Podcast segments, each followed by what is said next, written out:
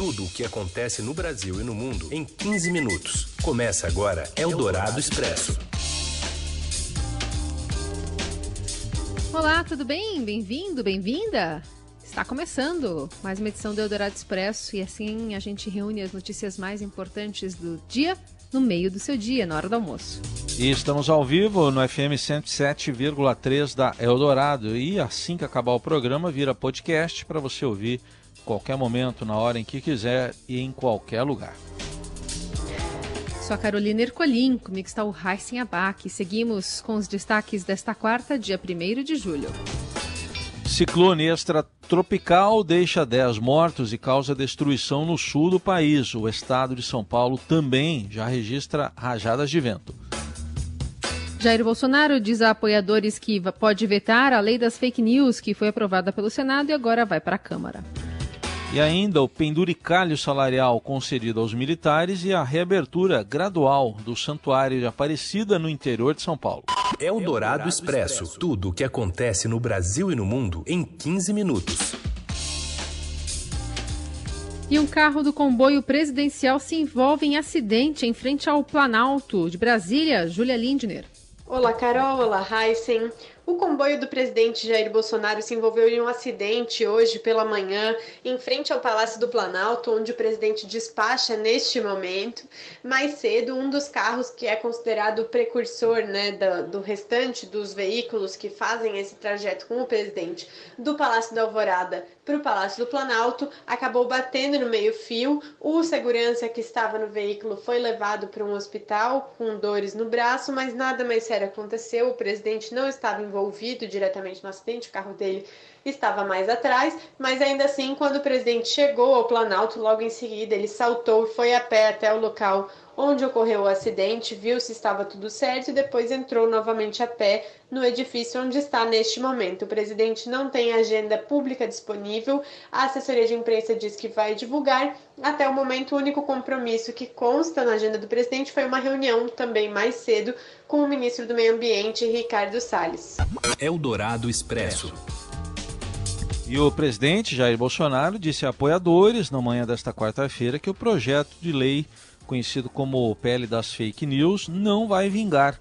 Caso a Câmara dos Deputados confirme a aprovação que ocorreu ontem no Senado, Bolsonaro cogita vetar o texto. Eu acho que na Câmara vai ser difícil aprovar. Agora, se for, cabe a nós ainda a possibilidade do veto, tá ok? Não acho que não vai vingar esse projeto, não. O projeto tenta alterar a lei e implantar um marco inédito na regulamentação do uso das redes sociais criando a chamada Lei Brasileira de Liberdade, Responsabilidade e Transparência na Internet. O tema ganhou relevância nas eleições de 2018 e foi pautado pelo Senado neste ano, ano de disputas municipais. Companhias do setor, porém, apontam risco de censura à livre manifestação do pensamento com a mudança na legislação. Segundo Bolsonaro, eh, ele conversou na terça-feira com um senador que participou da votação da PL das fake news e, de acordo com o presidente, o parlamentar contou que se equivocou ao votar favoravelmente à medida e acredita que isso ocorreu com outros congressistas. Foi aprovado o projeto ontem, uma diferença pequena de votos, né? Eu falei com um senador que votou favorável. Ele falou que, como estava na virtual, ele se equivocou. Assim deve ter acontecido com outros. Bom, o texto base teve 44 votos favoráveis e 32 contrários, a, após um vai-vem de versões de uma série de polêmicas em torno da proposta. Ao final da conversa com os apoiadores, o presidente disse que tem que ter liberdade. Ninguém mais do que eu é criticado na internet. Eu nunca reclamei. E no meu Facebook, quando o cara faz baixaria, eu bloqueio, direito meu. Eldorado Expresso. O Ministério Público de Contas pede a suspensão do aumento do adicional do salário de militares. Felipe Frazão. Olá, ouvintes da Eldorado, boa tarde. Começa a valer hoje e já está sendo questionado o reajuste na remuneração de militares das Forças Armadas. Autorizado pelo presidente Jair Bolsonaro no ano passado, esse aumento tem um impacto de 1,3 bilhão de reais apenas em 2020, conforme prevê o Ministério da Economia. Esse é o valor reservado para pagar despesas com adicional de habilitação que nada mais é do que uma espécie de complemento no salário base dos militares, pago àqueles que concluem determinados cursos, progridem na carreira e atingem patentes mais altas. O percentual a mais foi reajustado pelo governo Bolsonaro por etapas. A primeira delas começa hoje e a última ocorrerá em 2023. É a partir de quando os militares poderão receber até 73% a mais no salário. Nos próximos cinco anos, a despesa prevista para cobrir esse adicional é de 26 bilhões de reais. O Ministério Público que atua no Tribunal de Contas da União considera o aumento ilegal o subprocurador Lucas Rocha Furtado pediu que a corte mande o governo suspender o pagamento imediatamente, pelo menos enquanto durar a pandemia do novo coronavírus. Ele lembrou que em maio uma lei proibiu a elevação de despesas com salários e benefícios em geral, e essa proibição vale até o fim do ano que vem. O veto é para todo o funcionalismo público do país, nas três esferas do governo. O reajuste dos militares escapou por ter sido aprovado antes, em 2019, apesar de estar valendo a partir de hoje. Eldorado Expresso. E o Brasil acaba de atingir a marca de 60 mil mortos pelo coronavírus. O dado foi confirmado há pouco, depois de mais de quatro meses da doença ter chegado ao país. Os dados são de um levantamento feito pelo consórcio de veículos de imprensa a partir de dados das secretarias estaduais da saúde. Número exato, então, de mortos no boletim que acabou de ser divulgado agora às 13 horas, 60.194 mortos. E o número de casos confirmados de coronavírus no Brasil, 1.426.913. Esses dados são do consórcio de imprensa formado por Estadão, o Globo G1, Extra, Folha e UOL. O consórcio havia divulgado ontem à noite o 23º balanço e depois disso saíram dados nessas últimas horas de Ceará, Distrito Federal, Goiás, Minas Gerais, Mato Grosso do Sul, Pernambuco, Rio Grande do Norte, São Paulo e Roraima. Então, repetindo, o Brasil chega a 60 mil 60.194 mortos pelo coronavírus e quase 1 milhão 427 mil casos. O balanço consolidado será divulgado hoje às 8 da noite pelo consórcio de imprensa. Eldorado Expresso. Aparecida autoriza a reabertura gradual do Santuário Nacional. Quem detalha é a repórter Sandy Oliveira. Boa tarde, Carol. Boa tarde, Heisen. O Santuário Nacional de Aparecida, no interior de São Paulo, irá reabrir as portas para missas com fiéis a partir de 28 de julho. A Prefeitura de Aparecida publicou um decreto na última segunda-feira em que estabeleceu um cronograma para a reabertura gradual do santuário. O documento autoriza a Basílica a reabrir as portas para missas com fiéis, mas com capacidade reduzida e seguindo protocolos de segurança. O decreto também divulga datas para a reabertura dos hotéis e da tradicional Feira Livre. O Santuário Nacional deverá apresentar até o dia 10 de julho um protocolo de segurança, assim como a rede hoteleira. Já a Feira Livre e o Centro de Apoio ao Romeiro deverão apresentar um protocolo de segurança até o dia 27 de julho. O decreto, que foi publicado pela Prefeitura de Aparecida, determina que essas datas só serão cumpridas se a região seguir na fase 2 ou avançar no Plano São Paulo. Além disso, os índices de saúde em Aparecida devem estar inferiores ao previsto no Plano São Paulo para a fase laranja. Na última sexta-feira, dia 26, a Basílica da Padroeira do Brasil recebeu a visita de equipes da Secretaria de Saúde e do Comitê de Crise da Prefeitura de Aparecida. Na ocasião, foram apresentados os protocolos que o Santuário Nacional desenvolveu para a retomada das celebrações com a presença de fiéis. Eldorado Expresso. E com a demissão de Carlos Alberto Decotelli do MEC, o atual reitor do ITA, Instituto Tecnológico da Aeronáutica, Anderson Ribeiro Corrêa, é um nome mais forte entre os cotados para assumir a pasta. A gestão Jair Bolsonaro busca um substituto para o ministro que saiu após ficar cinco dias no cargo. Na verdade, nem tomou posse. A escolha para o Ministério da Educação virou uma disputa entre aliados do presidente, militares com cargos no governo contra a chamada ala ideológica ligada aos filhos do presidente e ao escritor Olavo de Carvalho. O próximo ministro da Educação será o quarto do governo Bolsonaro em um ano e meio de gestão. Trata-se de um cenário inédito de trocas em período tão curto. Na agenda, o presidente Bolsonaro recebe hoje Ricardo Salles, o ministro do Meio Ambiente. O presidente tem sido pressionado a mudar o ministro por entraves comerciais. E a gente ainda destaca para você a maioria dos estudantes participantes de uma enquete sobre a nova data do Exame Nacional do Ensino Médio, né? Que escolheu o mês de maio do ano que vem para a realização das provas. Esse foi o veredito. O anúncio foi feito hoje pelo INEP, que é o Instituto Nacional de Estudos e Pesquisas Educacionais do Ministério da Educação. Mas a data definitiva do Enem deve ser divulgada em até três semanas. O exame foi adiado em maio deste ano por causa da pandemia do novo coronavírus. Dos quase 6 milhões de inscritos, mais de 1 milhão participaram dessa votação e 49,7% optaram pelo mês de maio. Com esse dado, reuniões eh, com o Conselho Nacional de Secretários de Educação e representantes de instituições de ensino superior serão realizadas, então, para definir a nova data do Enem. Seu dinheiro em ação. Os destaques da Bolsa, com Vitor Aguiar. Oi, Vitor, boa tarde. Oi, Raíssen, boa tarde. Boa tarde, Carol. Boa tarde, ouvintes. Tudo bem? Olá, boa tarde. Vamos abrir os trabalhos do segundo semestre, Vitor. E aí, como é que estão as coisas? Abrindo os trabalhos depois de um primeiro semestre que foi assim cheio de emoções, né? Foi, olha, os primeiros seis meses foram meio malucos aqui nos mercados, mas enfim, primeiro dia do segundo semestre começa bem mais tranquilo. E Bovespa está subindo desde a abertura, dólar está passando por um alívio até aqui bastante intenso. Passando os números aqui para vocês, e Bovespa nesse momento vai subindo 1,63%, chega aí aos 96.603 pontos. E no mercado de câmbio, o dólar à vista cai 1,9%, uma queda bastante intensa, e já aparece ali cotado a R$ 5,33. E o que está empolgando o Ibovespa hoje?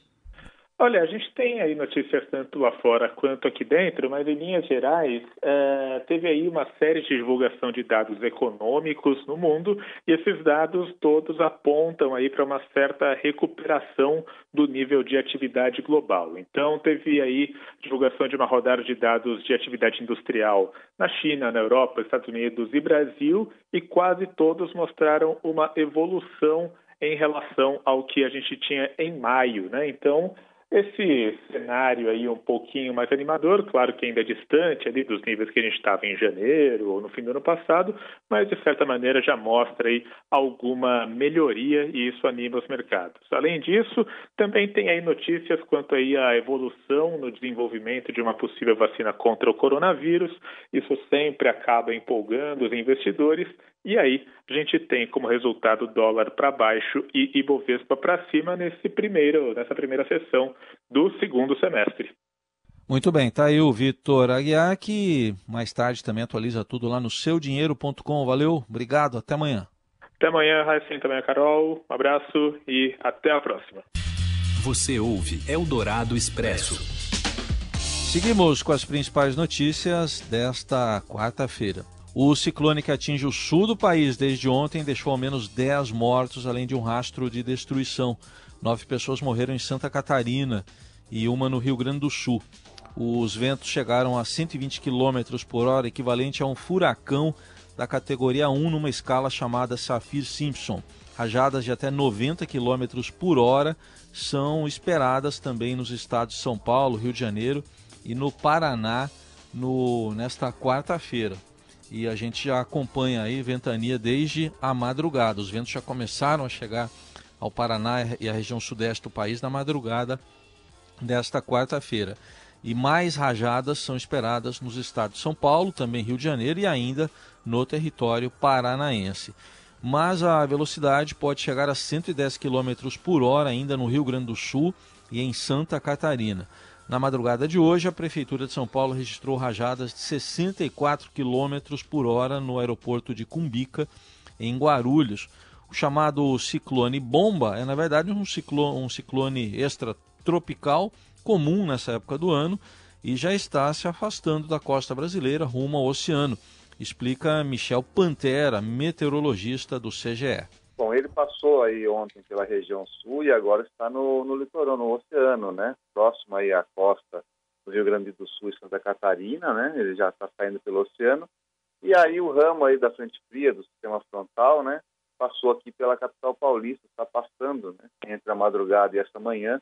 E por isso a gente teve aqui rajadas aí em torno dos 60 km por hora, chegou até a superar um pouquinho em alguns momentos, chegou a 64 km por hora aqui em São Paulo. Né? Ela, na verdade, eles, essa frente fria aí, esse sistema frontal, passa por aqui com mais vento e nebulosidade do que chuva, né? Eldorado Expresso.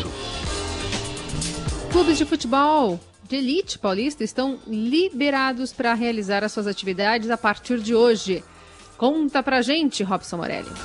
Olá, amigos! Hoje eu quero falar da volta do futebol de São Paulo aos treinamentos. Isso mesmo, São Paulo talvez seja o último estado a retomar as atividades nos seus centros de treinamento. Palmeiras, Corinthians, São Paulo, os clubes do interior, eles voltam nesse dia 1 de julho é, de acordo com recomendação do governador João Dória. Então, os clubes se prepararam semana passada, a, ajeitando seus centros de treinamento, fazendo os primeiros testes com os jogadores para saber é, se eles foram contaminados com a Covid-19, também para saber em que fase, em que pé eles voltam fisicamente, lembrando que eles ficaram de férias em abril é, tiveram maio e junho treinando em casa apenas, na varanda de casa, na sala de casa. A gente sabe que não é a mesma coisa e agora retomam é, os, os, treinamentos no campo de futebol. Todos os clubes se prepararam, eles trouxeram muitas coisas que eram indoor é, para o campo, por exemplo, as academias, onde eles faziam musculação, onde eles faziam alongamento.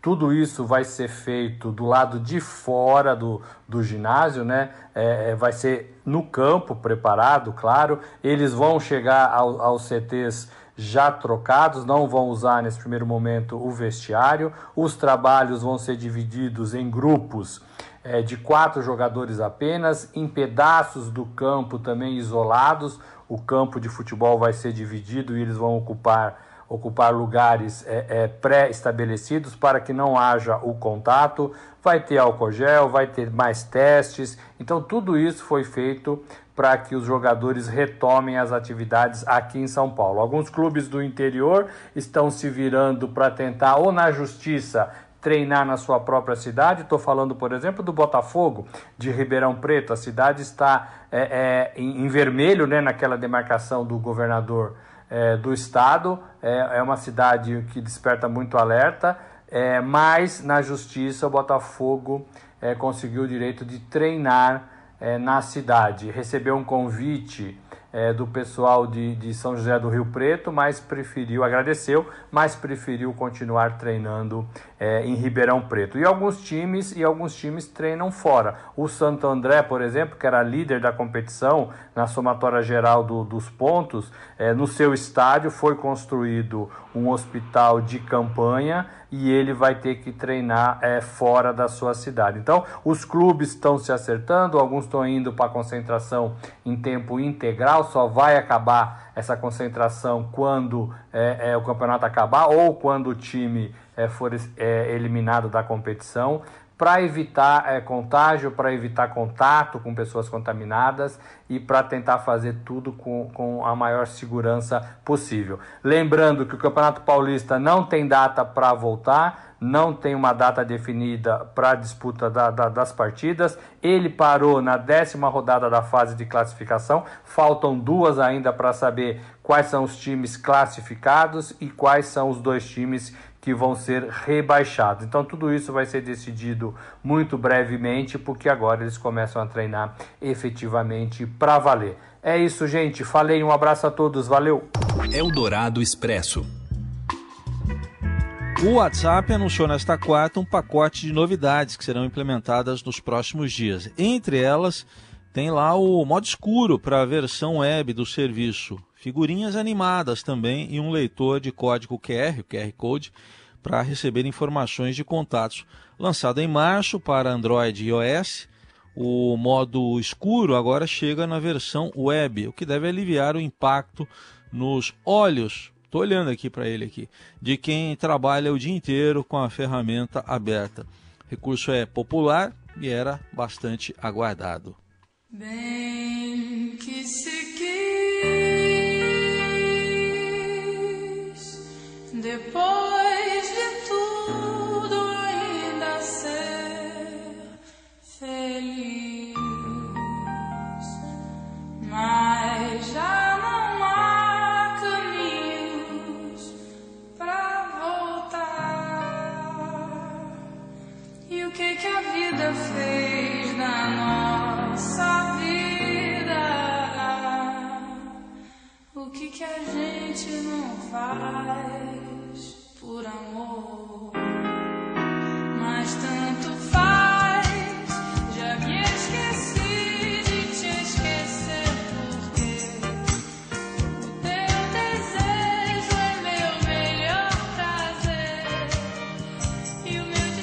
Bom, a gente está ouvindo a Marisa Monte porque na madrugada desta quarta ela apareceu na live da Tereza Cristina, que prestou uma homenagem por causa do aniversário dela. Quem também participou da live, ela- a Marisa está fazendo 53 anos. Quem também participou da live foi o Caetano Veloso, que prestou homenagem à aniversariante ao cantar De Noite na Cama, que foi gravada por ela no álbum Mais de 1991. E o Caetano ainda elogiou a performance de Speak Law, pedido pessoal da Tereza Cristina. Outros artistas, como o Carlinhos Brown, Maria Gadu e Silva também apareceram. O Silva, o Silva fez uma visita é, virtual. Apareceram para falar da Marisa Monte. E, mas um dos momentos mais comentados pelos fãs e que levou o nome da Marisa Monte aos assuntos mais comentados no Twitter na madrugada de hoje foi a apresentação de Na Estrada, sucesso do álbum Verde, Anil, Amarelo, Cor de Rosa e Carvão de 94, que não era cantado desde 2001. arrependi de pedir música pra despedir, me arrependi. De Então, mas aí eu vi um menino falando ali, pô, ela não canta na estrada. É outra que eu Sim, não sim, eu ia pedir essa. Mas eu não ensaiei, gente. Vocês acham que a cantora, a cantora tem que fazer download de letra, né? Ela tá lendo, você tá lendo as letras aí, né, Tereza? Não dá pra claro! Não, algumas eu leio, outras Não, eu lembro, mas às vezes no primeiro, primeira vez é um download. Sim, voltando, Depois Mas na estrada rola? Hã? Na Ah, Eu ia estrada. fazer o...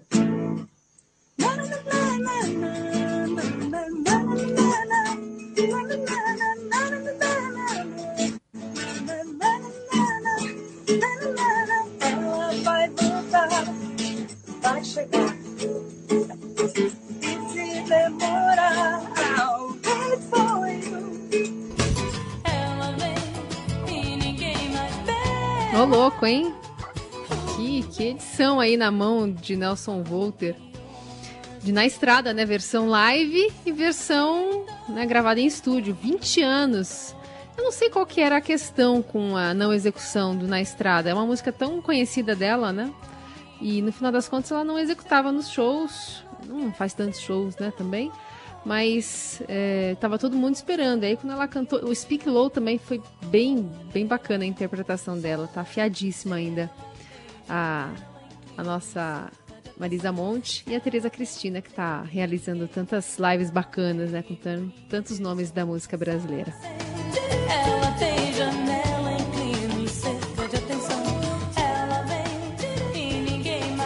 Quem vai pegar a estrada agora somos nós, né? Eu vou pegar a estrada pra cozinha. Isso. E eu vou pegar pra Isso. sala. Pra sala. Eu vou passar pela sala antes e aí vou pra cozinha. Então amanhã a gente volta. Uma boa quarta-feira pra você. Valeu, gente. Obrigado pela companhia. Até amanhã.